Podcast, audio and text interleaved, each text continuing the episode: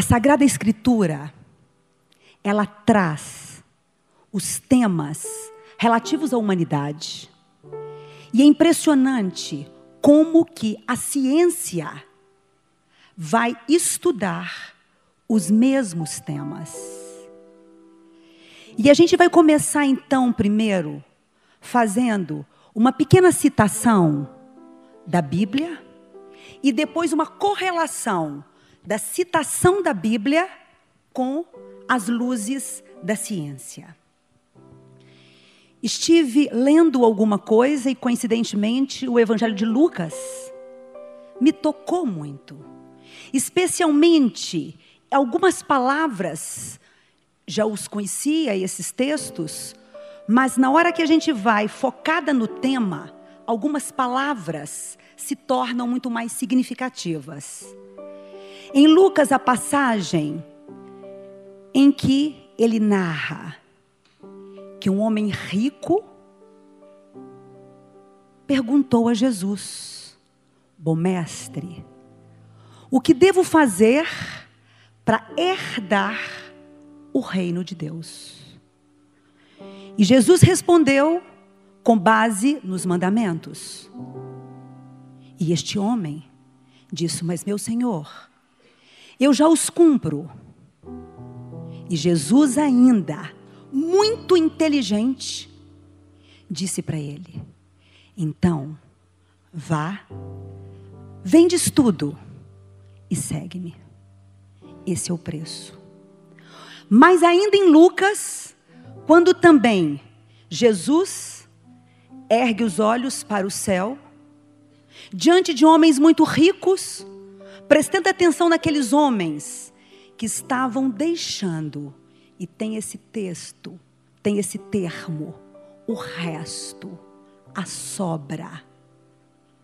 Ali, no tesouro do templo, enquanto uma viúva muito pobre, mas aos olhos do Senhor muito rica, deixou tudo aquilo que ela tinha. E tudo aquilo que ela tinha eram duas moedas. E a minha pergunta aqui a vocês é o seguinte: aonde cada um e eu mesma, quanto tem custado a sua felicidade, a minha felicidade? Quanto tem custado? E qual tem sido a sua moeda para poder comprar a felicidade? E quando Jesus fala no reino do céu, a psicologia está falando na felicidade. Quanto custa a felicidade? E hoje, os melhores estudos sobre a felicidade, incrivelmente, são estudos correlacionados à economia. Incrível. Em 2002, o prêmio Nobel de Economia foi de um economista, Daniel Kahneman, que ele fez um estudo científico da felicidade. E aí nós ficamos assim, como assim? Um economista apresentando um estudo da felicidade. Que felicidade é esta? E a partir de então, tudo vai mudando no conceito da felicidade. E é preciso que nós paremos. Eles têm dito o seguinte: até que ponto o dinheiro compra a felicidade? E, na ocasião, New York Times coloca: o dinheiro não compra a felicidade. Os mais céticos responderam. E aí as respostas vieram e se transformaram em artigos belíssimos sobre o tema. E aí eles estão argumentando o seguinte: por exemplo, nos últimos 30 anos dos Estados Unidos, em que a renda aumentou, a renda da população aumentou em 16%. Como? A renda tendo aumentado em 16%, como que a pesquisa mais confiável sobre a felicidade mostra, por estatística, que as pessoas teriam respondido, as pessoas mais felizes responderam, dentro do contraste do tempo, que desceram de 36% para 29% no tema da felicidade. Então, com isso, nós vamos vendo que não tem uma relação direta entre dinheiro e felicidade. Fica parecendo uma utopia, porque nós sabemos que o dinheiro, ele proporciona muita situação. Mas como que nós vamos pensar o dinheiro? O dinheiro como objeto, como a nota em espécie, ou o dinheiro que promove experiências. E os estudos continuam mostrando que, abaixo de uma linha de pobreza, o dinheiro, ele compra a felicidade. Abaixo de uma linha de pobreza. Acima desta, na linha de pobreza e acima da linha de, de pobreza, o dinheiro, por um tempo, mantém a sensação de felicidade mas não mantém a felicidade. E o que, que vai manter a felicidade? É claro, se nós pegarmos, por exemplo, uma Noruega hoje, que é um país forte, no que não estão enfrentando o que nós estamos enfrentando, eles não estão escolhendo emprego por conta daquele que paga mais que promove mais dinheiro, eles estão buscando os empregos que estariam mais relacionados à satisfação com a vida. Obviamente, dentro do momento atual, Brasil, em que o índice de desemprego está muito alto, pode ser que nós estejamos no delírio da ideia de que ele sim traz.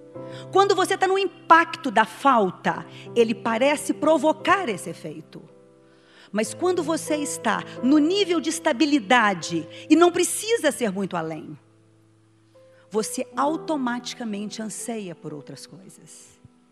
E vamos pensar, como que a criança pensa o dinheiro?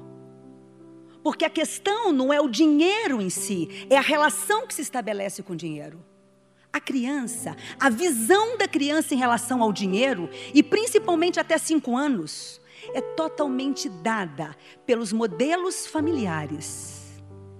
E se você pergunta para uma criança, eu estou te dando aqui um pacotinho de dinheiro, o que, que você quer comprar? Achei muito bonitinho, uma criança me respondeu assim: Será que eu conseguiria comprar numa loja um sítio? Porque o sítio na cabeça dela não era o sítio da casa mais bonita, era o sítio aonde ela teve experiências repletas de atenção.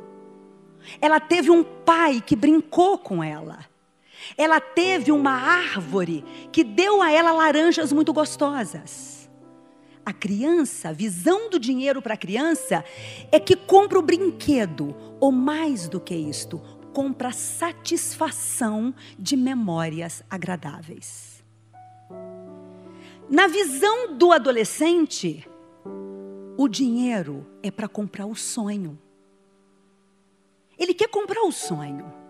E tem o sonho a curto prazo, o intercâmbio, o sonho a médio prazo, formar-se, o sonho a longo prazo, ser dono de uma empresa.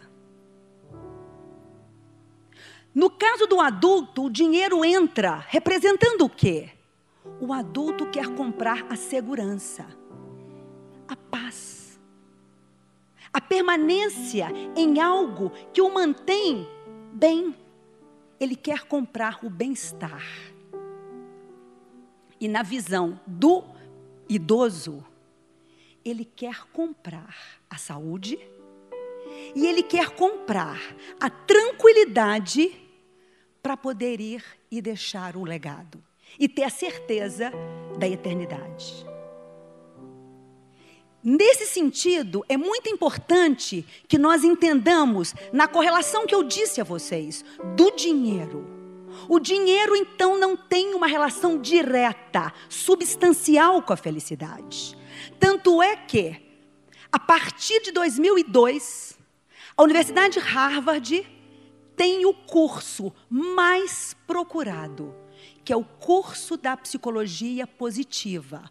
O curso da psicologia positiva, que inclusive se baseia muito e que faz uma referência muito grande à correlação do produto interno bruto com a felicidade interna bruta.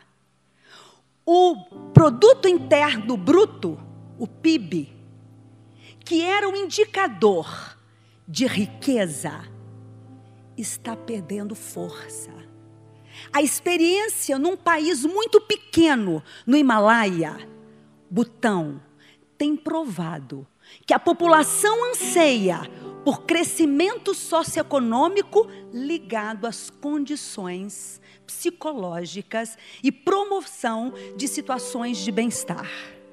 Outros estudos também vão mostrando como que você produz o dinheiro? Se o dinheiro é produzido através do trabalho, quais são as pessoas que são mais felizes no trabalho?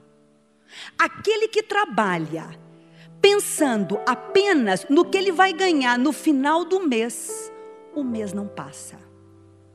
O mês vira um ano. É o que nós chamamos do trabalhador tipo tarefa. Ele quer cumprir a tarefa porque ele está visando o resultado. O resultado é o quanto. Esse é o primeiro tipo de trabalhador. Este vai ficar angustiado, estressado e deprimido. O segundo, ainda que sim, trabalha pensando no que ele vai ganhar, porque ele precisa ganhar. Mas ele tem muito mais do que isto. Para além do que ele quer ganhar, porque ele precisa, ele quer crescer. Ele tem uma ambição de desenvolvimento pessoal. Mas o terceiro, o terceiro, para além também de querer ganhar, crescer pessoalmente, ele tem muito mais do que isto. Ele quer desenvolver algo que faça uma diferença na vida das pessoas, por mais simples que seja. Então, o primeiro tipo de trabalhador é o, aquele da tarefa que visa só o dinheiro e que se deprime. O segundo é aquele que a gente fala que é o carreirista que tem um comprometimento com desenvolvimento, mas o terceiro é o vocacionado. E as pessoas se equivocam com a ideia de vocação. Outro dia eu estava até desenvolvendo né, uma análise com uma pessoa, filha de uma família extremamente rica. E, a partir desse caso, eu quero deixar realmente pequenos recados para os pais. Ela nasceu rica. E é uma fortuna que, por mais que gastem, provavelmente ainda vão ter muito dinheiro. E aí que entra, eu quero fazer a relação lá de trás. E hoje, inclusive, né, nós temos aí também até os estudos de sucessão que mostram. E quando Jesus Cristo fala para este homem rico que pergunta: O que vou fazer para herdar? Porque aquele que fica com a ideia da herança, ele cruza os braços. E Jesus já sabia muito bem que para se ter felicidade ou a sensação do reino de Deus, você tem que fazer, tem que ter trabalho, tem que ter que desapego, tem que se movimentar, tem que fazer algo. E esse caso, porque a família se antecipou para poder deixar para cada um, entre aspas, dos herdeiros, de tal forma que qualquer coisa que qualquer um deles viesse a fazer, ou nas empresas da família, ou fora, mesmo dentro do padrão salarial das empresas, nada superava aquilo que já estava rendendo nos investimentos. Consequentemente, Patrícia, não me identifico com isto. Estou incomodada. Estou indo trabalhar arrastada. Vou chegar numa reunião e vou dizer que vou deixar. E eu perguntei para ela: Você já tem um projeto do que você pretende fazer? Não. Entre deixar porque não me identifico e não fazer nada. O que, é melhor ou pior? E hoje, nós temos, inclusive, estudos que mostram para as grandes empresas familiares: não deixe o seu filho ser um herdeiro, faça dele sucessor. Porque o sucessor, ele não tem que ficar sentado esperando naturalmente o rendimento vir. E não apresse, não facilite. Quando, inclusive, Jesus põe um preço alto pais, coloquemos um preço alto. Porque ao colocarmos um preço alto, a gente se movimenta mais. Entregar fácil faz com que nós escorreguemos. Então é muito importante. Como que nós vamos entender dinheiro? Como que nós vamos entender quando Jesus coloca a respeito de vai vem de tudo? Como que nós interpretamos isto? Se eu interpreto ao pé da letra, eu quero correr da igreja.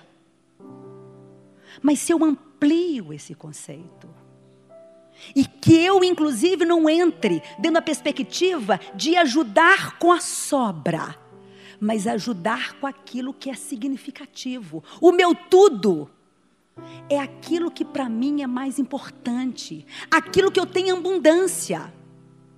E como, nesse sentido, para que nós desenvolvamos sucessores e não herdeiros, é muito importante que já comecemos a conversar com os nossos filhos sobre esse assunto. Um outro menininho me contou uma história linda. Ele disse assim para mim: Patrícia, você conhece a história do pai que levou o filho para uma casinha simples? Lá num sítio, ficar lá numa casinha de sapê por uns dias, com a família lá, inclusive dos funcionários mais simples da fazenda? Não, me conte. O meu pai me contou essa história e depois ele me levou, inclusive, para poder viver essa experiência. E qual que era a experiência? A experiência da gente dormir naquele lugar, da gente ficar naquele lugar. E eu me lembrei muito né, de uma das minhas filhas que teve uma experiência inaciana com o Colégio Loyola, de ir realmente passar uma semana junto a famílias muito humildes. E o referencial é transformador. E esse menino me contava: e aí, como é que é essa história? O menino, depois, quando questionado pelo pai, então o que, que você achou? Qual que é a diferença entre as pessoas mais ricas e as pessoas mais pobres? E aí ele me contou o seguinte: simplesmente eu percebi o seguinte: as pessoas mais ricas têm um cachorro, as pessoas mais pobres têm três, quatro cachorros. As pessoas mais ricas têm uma piscina grande no meio do jardim. As pessoas mais pobres têm um riacho sem fim. As pessoas mais ricas têm varandas com a quantidade de lâmpada com a quantidade de lâmpada que a Semig vai agradecer. E as pessoas mais pobres têm a lua e a estrela. E as pessoas mais ricas têm um quintal que vai lá do fundo até o portão principal. E as pessoas mais pobres têm a floresta inteira. O que você tem? E para dizer o seguinte, hoje, felizmente, a ciência reconhece. Quem se desenvolver na mente Madre Teresa de Calcutá serão as pessoas potencialmente mais felizes. É o exercício da benevolência. É o exercício de você se doar, Não necessariamente o seu dinheiro em espécie, ainda que o dízimo é a medida do coração. Seja muito importante. Qual que é o seu dízimo? Qual que é a sua parte? Entendendo inclusive o dinheiro como um capital potente, não no sentido só, mas no sentido do potencial que Deus deixou dentro de cada um de vocês. Muito obrigada.